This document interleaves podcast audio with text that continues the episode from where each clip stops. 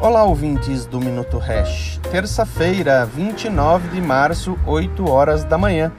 Alguns números às vezes ajudam a compreendermos melhor a dimensão dos problemas. Sem financeiros, vou dar algumas poucas estatísticas que permitirão que todos cheguem às suas conclusões.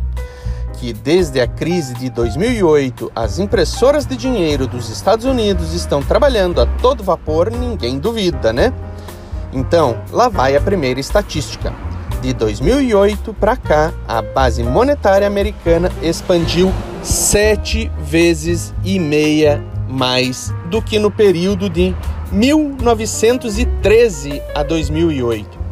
No mesmo período, de 2008 para cá, o PIB americano praticamente duplicou em valores absolutos. O PIB representa a geração de riquezas de um país. A inflação acumulada nos Estados Unidos de 2008 para cá está na casa de 30%, mais ou menos. Então, vem a equação de matemática básica. Dinheiro disponível aumentou em 7,5 vezes para gerar o dobro de riqueza.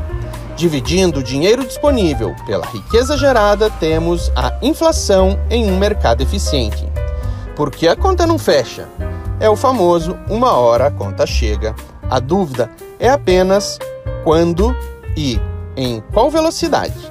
Matematicamente comprovado o tamanho da inflação represada. Você pode esperar a bomba estourar ou comprar um punhado de Bitcoin enquanto ainda é tempo. E só para lembrar que do mesmo período de 2008 para cá, o Bitcoin valorizou de zero para mais de 47.500 dólares. Boa semana a todos!